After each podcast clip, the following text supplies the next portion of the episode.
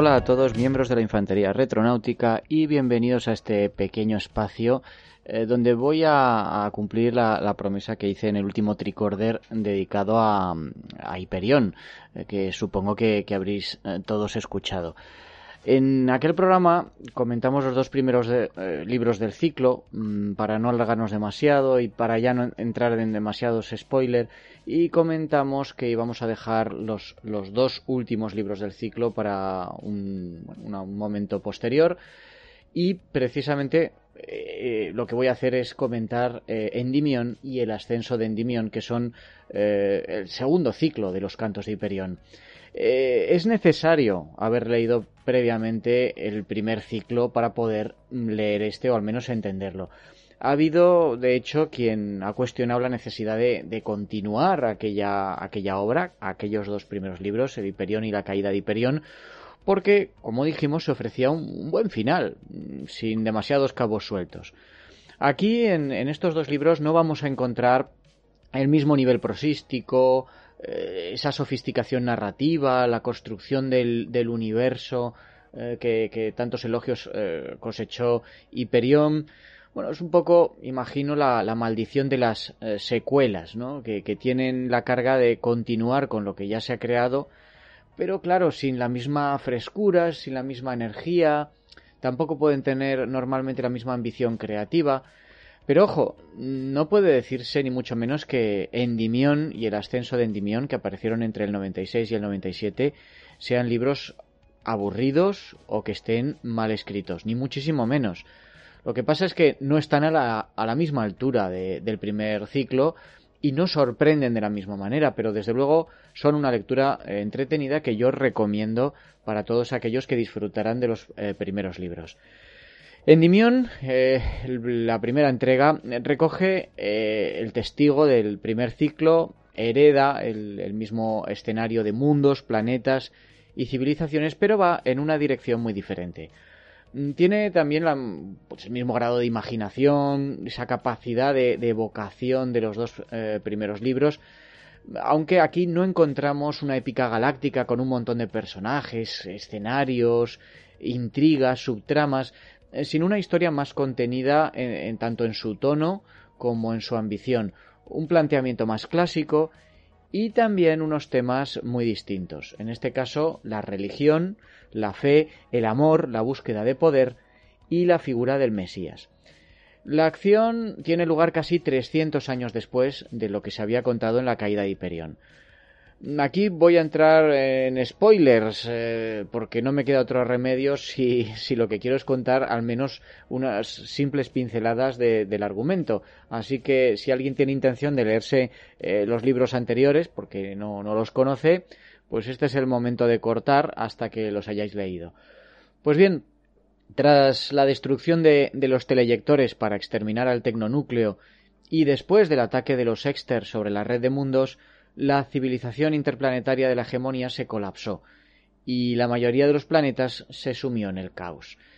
Eh, los únicos peregrinos que sobrevivieron a las tumbas del tiempo, eh, Brown y Lamia, Martin Silenus y el cónsul vuelven a aparecer aquí. El cónsul se unió a los Exters, pero su destino nos dicen que, es desconocido.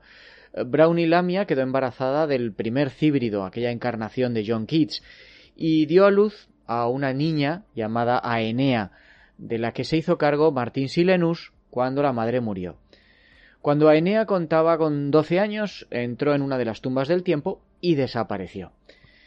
Silenus, mientras tanto, se recluyó en, su guarida en Hiperión y entró en hibernación a la espera de que la niña regresara. Mientras tanto, ya en el resto de la galaxia, el vacío dejado por la red de mundos fue llenado por una iglesia católica en plena expansión. El Papa es otro de los peregrinos de Hiperión, el, padre Leonard Hoyt, que ahora se ha, radicado en el planeta Pachem, a donde se, ya lo dijimos, se trasladó desde la, la desaparecida tierra todo el Vaticano, con los edificios y las obras de arte incluidas. Hoyt lleva casi tres siglos reencarnándose gracias a, los cruciformes, aquellos parásitos hallados en el planeta Hiperión y que proporcionaban la inmortalidad a sus huéspedes, aunque iban diluyendo la inteligencia conforme se iban sucediendo las resurrecciones. Estos eh, parásitos son ahora propiedad de la Iglesia y los utiliza para convertir mediante el soborno a millones de personas. ¿Cómo? Muy sencillo. Si eh, abrazan la fe católica, se les implanta un cruciforme que les garantiza la reencarnación ilimitada. Y es más, la Iglesia ha encontrado la forma de anular la degeneración mental siempre y cuando la resurrección tras cada muerte se lleve a cabo siguiendo un procedimiento que sólo sus científicos conocen. Esto garantiza la lealtad a la jerarquía eclesial porque cualquier disidencia grave pues automáticamente es castigada con la excomunión y la extirpación del cruciforme o bien la, la, no ayuda en, el proceso de resurrección. Y en ambos casos la consecuencia es la muerte definitiva o la estupidez hasta bueno, desaparecer, digamos, como, como persona. Eh, ayudada por, por, la promesa de, inmortalidad que ofrece, la Iglesia ha ido extendiendo su poder y su influencia y ha ido haciendo uso cuando era necesario de sus propias fuerzas militares, eh, las, fuerzas de, que se conocen como PAX. La jerarquía eclesiástica se ha encargado de modificar la historia de acuerdo a su conveniencia, típico de las dictaduras. Prohíbe la lectura de los poemas de Silenus en los que se narraban los auténticos hechos que llevaron a la caída de la red de mundos y donde se eh, explicaba el papel que los diferentes agentes habían jugado en ello. Y en ese contexto se nos presenta al protagonista, a Raúl Endimión, un nativo del planeta Hiperión, un planeta que ahora está aislado. Este es un veterano de las milicias locales, un cazador, y eh, resulta que por, una, serie de circunstancias pues lo, van a ejecutar injustamente y lo salva un muy anciano Martín Silenus. A cambio, este le, le encomienda el rescate de su sobrina, eh, bueno, digo sobrina entre comillas, su protegida, la hija de Braunilamia, Aenea, que va a emerger de las tumbas del tiempo, donde la están esperando las fuerzas de, de Pax. En el último momento aparece el alcaudón, siembra el caos en las tropas y facilita lo que parecía una hazaña imposible. Endimión rescata a Enea, que entonces todavía es una niña, a pesar de los años que han transcurrido, y huye con ella al espacio a bordo de la nave consular de Silenus. Les acompaña el androide de, de, servicio de Silenus, Betic, uno de los últimos de, de su especie, un androide eh, no es simplemente un, podríamos decir, un robot, es, es, un ser inteligente y autoconsciente.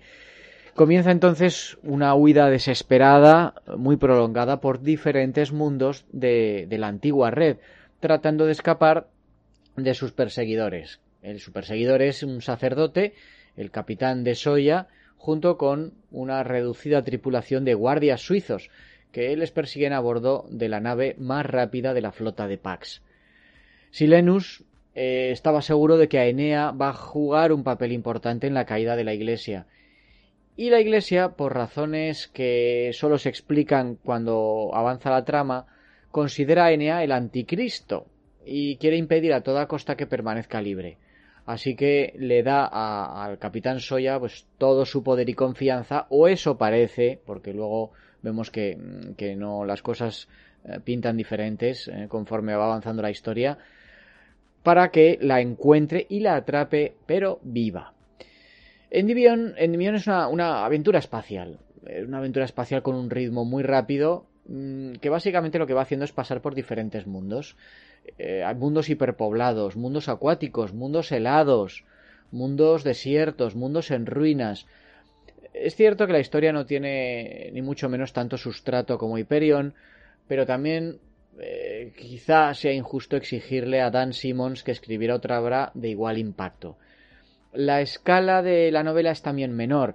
En lugar de una novela sobre la supervivencia de la civilización humana, lo que tenemos aquí es la huida de tres personajes, Endymion, Aenea y Betic, con una estructura en dos bloques que se van encadenando alternativamente.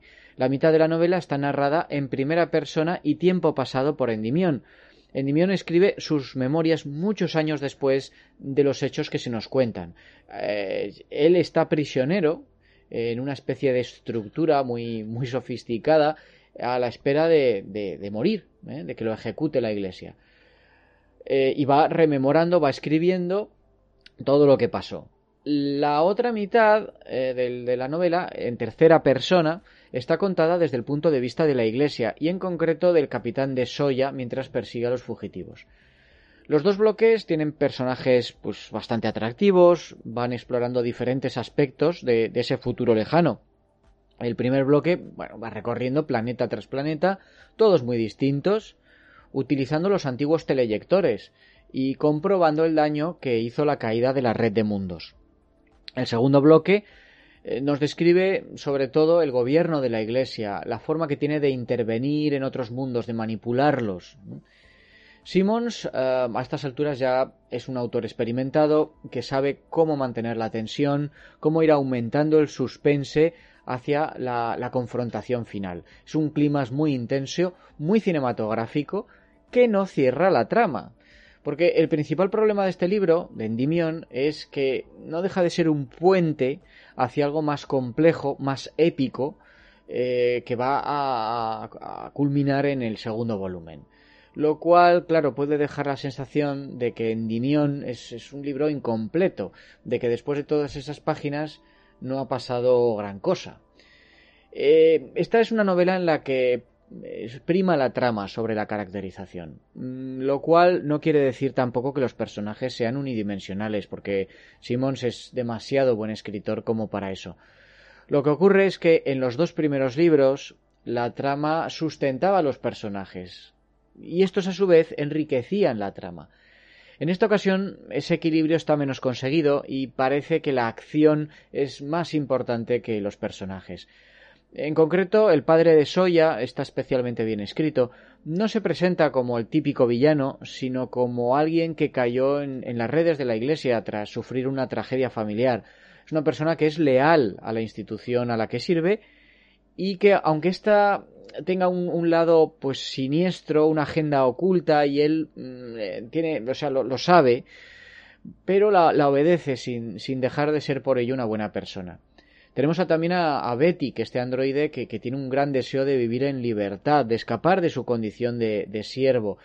Y es un personaje que también resulta convincente a la hora de unirse a Endymion y a Enea, que es una mezcla de, niña-mujer, ¿no? Aunque las motivaciones de estos dos personajes eh, son menos claras, especialmente las de ella, entre otras cosas porque en este punto, en el primer libro, no se aclara cuál va a ser la naturaleza de su misión. Lo que une a Endymion y a Enea, aunque él no, no sepa todavía reconocerlo como tal, es el amor. Y de hecho, el autor apunta que esa emoción es central no solo en el propósito vital de la muchacha, un poco su razón de ser, sino en la propia novela. En un pasaje hacia el final del libro, llega incluso a enunciarse una teoría sobre el amor que años más tarde Christopher Nolan retomaría para su película Interstellar. Y, y cito textualmente. Ese amor es una fuerza básica del universo, como la gravedad y el electromagnetismo, como la fuerza nuclear fuerte y débil. En el poema, Sol ve que la inteligencia máxima del núcleo nunca será capaz de comprender que la empatía es inseparable de esa fuente, del amor. El viejo poeta describe el amor como la imposibilidad subcuántica que llevaba información de fotón en fotón. Los griegos veían la gravedad en funcionamiento, pero la explicaban diciendo que uno de los cuatro elementos, la Tierra, regresaba a su familia. Lo que vislumbró Sol Weintraub fue la física del amor, dónde reside, cómo funciona, cómo se la puede comprender y dominar. La diferencia entre Dios es amor y aquello que vio Sol Weintraub, aquello que el tío Martin intentó explicar, es la diferencia entre la explicación griega de la gravedad y las ecuaciones de Isaac Newton. Una es una frase perspicaz, la otra ve la cosa misma.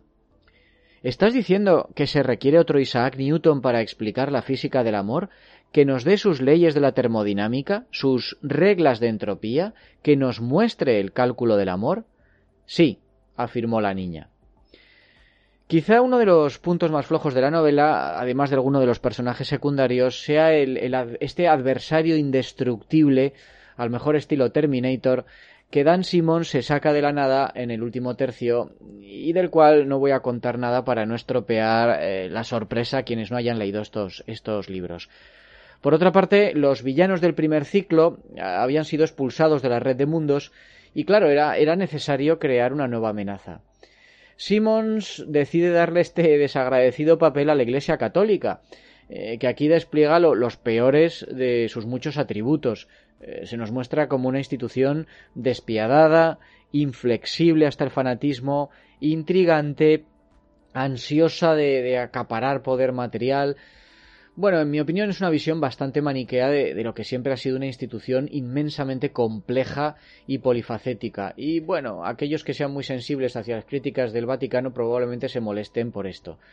Simmons no es muy original a la hora de servirse de la Iglesia para resaltar la, corrupción del poder frente a la nobleza y, frente a la espiritualidad, digamos, básica y sincera de, los individuos, eh, representados estos por De Soya, o también eh, el, abismo que media entre las exigencias doctrinales de la religión organizada y el amor puro, genuino y, libre que predica a Enea. De Endimión se ha dicho que es el libro más flojo de los cantos de Hiperión. Bueno, puedo estar de acuerdo, pero, pero eso no significa que su lectura sea una pérdida de tiempo, siempre y cuando, repito, se conozca el primer ciclo y no se entre en este segundo con las expectativas de encontrar algo semejante a, a Hiperión y la caída de Hiperión. Además, y, y esto puede ser en sí mismo una ventaja, es una lectura menos compleja, menos exigente que la de las dos primeras novelas. La trama es lineal, no hay experimentos narrativos, no hay una prosa muy complicada, no hay reflexiones filosóficas. Como aventura espacial es mejor que la mayoría de, obras del mismo estilo, y los amantes de la space opera y, la exploración de mundos y civilizaciones futuristas van a encontrar aquí elementos más que suficientes para disfrutar de la lectura. Y claro, mm, reseñar la última entrega, el ascenso de Endymion, pues es bastante complicado si no se quiere entrar en el terreno de los spoilers. Porque aquí es donde se rematan todas las tramas planteadas en el, en el volumen anterior y se dan respuestas bastante sorprendentes, bastante imaginativas a todos los enigmas que se habían ido presentando a lo largo de toda la saga. La trama comienza varios años después del final de Endimión, con los tres protagonistas viviendo en la Tierra, bueno, en la Tierra o, una réplica de ella, y concretamente en Taliesin Oeste, ah, que fue la vivienda y la escuela de Frank Lloyd Wright, el famoso arquitecto, en Arizona, Estados Unidos. Y es que Aenea ha ido allí a aprender del cíbrido del gran arquitecto, quien ha reunido en torno a sí a una colonia de discípulos. Cuando este cíbrido muere, Aenea se convierte en la líder del grupo a sus 16 años y ordena a los, sus seguidores que se dispersen por todo el sistema de la antigua red de mundos, un poco como, discípulos que vayan a, a predicar. A Raúl también le pide que salte por el portal teleyector y se reúna con ella en el planeta Tienshan. Pero claro, esta es una reunión que debido a las particularidades del viaje interplanetario Mm, tendrá lugar varios años más tarde para Enea, aunque para Endymion, que utiliza los teleyectores, apenas vayan a transcurrir algunos días. Y además el viaje de Raúl va a ser muy accidentado y va a tener que enfrentarse a varias amenazas, entre ellas tres cyborgs enviados por el tecnonúcleo para atraparlo. Pero al final llega a Shan, que es un planeta montañoso donde se han alojado diversas culturas asiáticas, y allí Aenea, que ya tiene 21 años, trabaja ayudando al Dalai Lama a reconstruir un templo. Es en este punto donde empiezan a aclararse misterios como la auténtica misión de Aenea, el verdadero origen y función de los cruciformes, el papel que en toda la intriga sigue jugando el tecnonúcleo, el propósito secreto de la Iglesia, la verdad de los exters, así que no me voy a extender más sobre el argumento. La novela tiene varios giros, varios momentos muy emocionantes que mantienen la atención del lector, mm, pero también pasajes que, en mi opinión, mm, eh, tienen un ritmo mm, muy irregular, como ese pasaje en el que Endymion cae interminablemente por la atmósfera de un gigante gaseoso, o algo que me resulta todavía más tedioso, que es la, la descripción muy detallada del relieve del planeta Tien Shan. Es un, compendio de, geografía, de etnias, de culturas, de paisajes, de religiones del, del Himalaya terrestre. Y lo mismo ocurre en la última parte de la novela. Hay un retrato pues muy meticuloso y para mí necesario del Vaticano y, todos sus alrededores. Eh, por otra parte, a lo largo de todo el libro se van presentando muchísimos personajes que jamás se desarrollan, que nunca dejan de ser nombres sobre una página, como, como el Dalai Lama, varios sexters y alienígenas, miembros de la comunidad de, esta de Taliesin, de Tianshan, también hombres de negocios que conspiran contra Pachen. Eh, al final todo esto pues solo sirve para, dilatar una novela que por lo demás eh, ya es suficientemente larga. Eh, también, y de nuevo bajo mi punto de vista, en el plano narrativo hay otro punto mejorable. Simmons mm, llena los vacíos dejados en los otros libros, resuelve los misterios y sí, cierra el círculo. Pero a diferencia de las entregas anteriores, en las que la información iba dosificándose poco a poco conforme discurría la trama, en el ascenso de Endymion eh, todo lo que es el flujo de la historia está interrumpido por unos pasajes muy densos en los que un personaje mantiene con otro largas conversaciones explicando esto o aquello. Es posible que, dado lo complicado de la intriga que había acabado tejiendo el escritor, con un montón de partes interesadas en diferentes planetas, incluso en diferentes momentos temporales, pues no encontrará otra forma de deshacer el ovillo que, que este, pero es una solución que, como digo, afecta al ritmo de la novela. Eh, la elección de Raúl, de Raúl Endimión, como narrador también tiene sus problemas. Eh, para empezar, cuando se nos presenta al comienzo de Endymion, eh, ya lo he dicho, está preso en una nave espacial esperando su, ah, en principio, inevitable muerte. Él va escribiendo sus memorias, que es lo que va a ser, ya lo dije, la mitad de la tercera novela. Es un narrador omnisciente en tercera persona quien cuenta el resto. Pero en el ascenso de Endymion se abandona esa doble narración para convertirla enteramente eh, en una primera persona de Raúl, que conoce con detalle no solo lo que le ocurrió a él, sino a todos los personajes por motivos que solo al final se explican. Es una explicación, por cierto, que no me resulta demasiado verosímil, incluso dentro de, lo que es la space opera. Es una, bueno, una explicación que casi es eh, sobrenatural. Además, saber que lo que leemos lo cuenta alguien que sobrevivió a los acontecimientos inevitablemente resta tensión a la historia, porque sabemos desde el principio que Raúl no va a morir, al menos hasta terminar sus memorias. Por otra parte, es un personaje eh, inmaduro, insípido, algo incoherente. Se le encarga proteger a Enea, pero no hace más que estorbar, tomar decisiones poco acertadas, decir estupideces, dejarse controlar por sus emociones. En definitiva, ir a, ir remolque de Aenea y, hacer de simple testigo de su grandeza, un poco un peón involuntario al servicio de, ella. Luego, eh, Simons eh, mantiene aquí un equilibrio muy inestable al presentar por una parte una religión tradicional que se ha convertido en una dictadura tecnológica, pero por otra parte una especie de iniciativa tecnológica que se convierte en religión y que supuestamente va a ser lo que va a liberar a la especie humana. Em, no quiero entrar mucho en, spoilers, ¿no? Eh, bueno, las alusiones y las reformulaciones de la tradición cristiana son, son continuas, ¿no? Aenea es un poco el, el, anatema a todo lo que de perverso tiene esa iglesia católica del futuro, una, una líder que quiere regresar a las raíces de la religión cristiana por mucho que ella no se vea a sí misma como Mesías. Ah, no quiero, como digo, entrar en, demasiados spoilers porque si no voy a, arruinar el, asunto. Mm, aunque esta sea una apreciación personal y no responda a declaraciones del autor, encuentro también paralelismos entre el movimiento ideológico de Aenea y la masonería. Ah, tenemos a, esta joven que busca un arquitecto, el híbrido de, Frank Lloyd Wright, para aprender. Se dedica a ir de mundo en mundo construyendo edificios. Eh, el, gran arquitecto del universo eh, es una entidad invocada en los rituales masónicos anglosajones y, además los orígenes de esta institución eh, se encuentran en los albañiles medievales.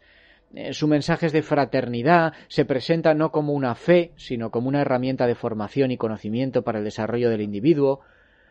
y con él de la humanidad en su conjunto. Y además, también a lo largo de los siglos la masonería ha estado tradicionalmente enfrentada con la Iglesia católica. Cabe preguntarse si este movimiento humanista de Aenea es tan benigno como nos lo presenta Simons. Eh, al fin y al cabo, es legítimo pensar que toda estructura humana, independientemente de la nobleza de su ideología central, acaba moviéndose por intereses creados y, el deseo de expandirse para aumentar su poder y su riqueza. No es inverosímil para nada que alrededor de Aenea y su mensaje acabe creciendo un clero tan pernicioso como el del Vaticano en, el planeta Pachem. Por otra parte, la misión de, esta chica está dirigida por, en fin, por un elemento que no quiero entrar aquí a, desvelar, eh, que es ajeno. Así que realmente hablar de libertad, de libre albedrío, pues eh, puede que no, no sea lo más adecuado.